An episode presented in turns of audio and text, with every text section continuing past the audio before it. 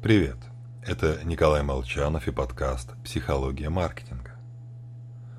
Будущее. Гадалки удавились бы от зависти, узнав, насколько хорошо мы, каждый из нас, предвидит будущее. Потому что наш мозг создан именно для этого – предсказания собственного, ближайшего будущего, чтобы затем сравнить его с прошлым и подготовиться к этому ожидаемому будущему.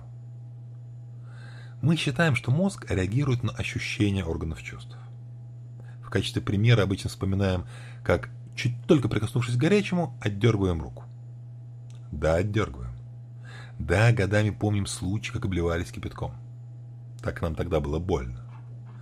Только на фоне этого яркого события забываются десятки случаев, когда мы заблаговременно отдергивали руку от горячего. Заблаговременно как-то догадавшись, что не стоит хватать чашку, или что лучше ее взять нежнее, за ручку.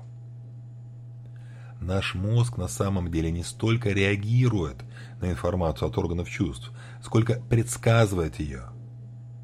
Поэтому мы, не задумываясь, ловим мячик, понимая, куда он прилетит, способны бегать по неровным поверхностям, не падая.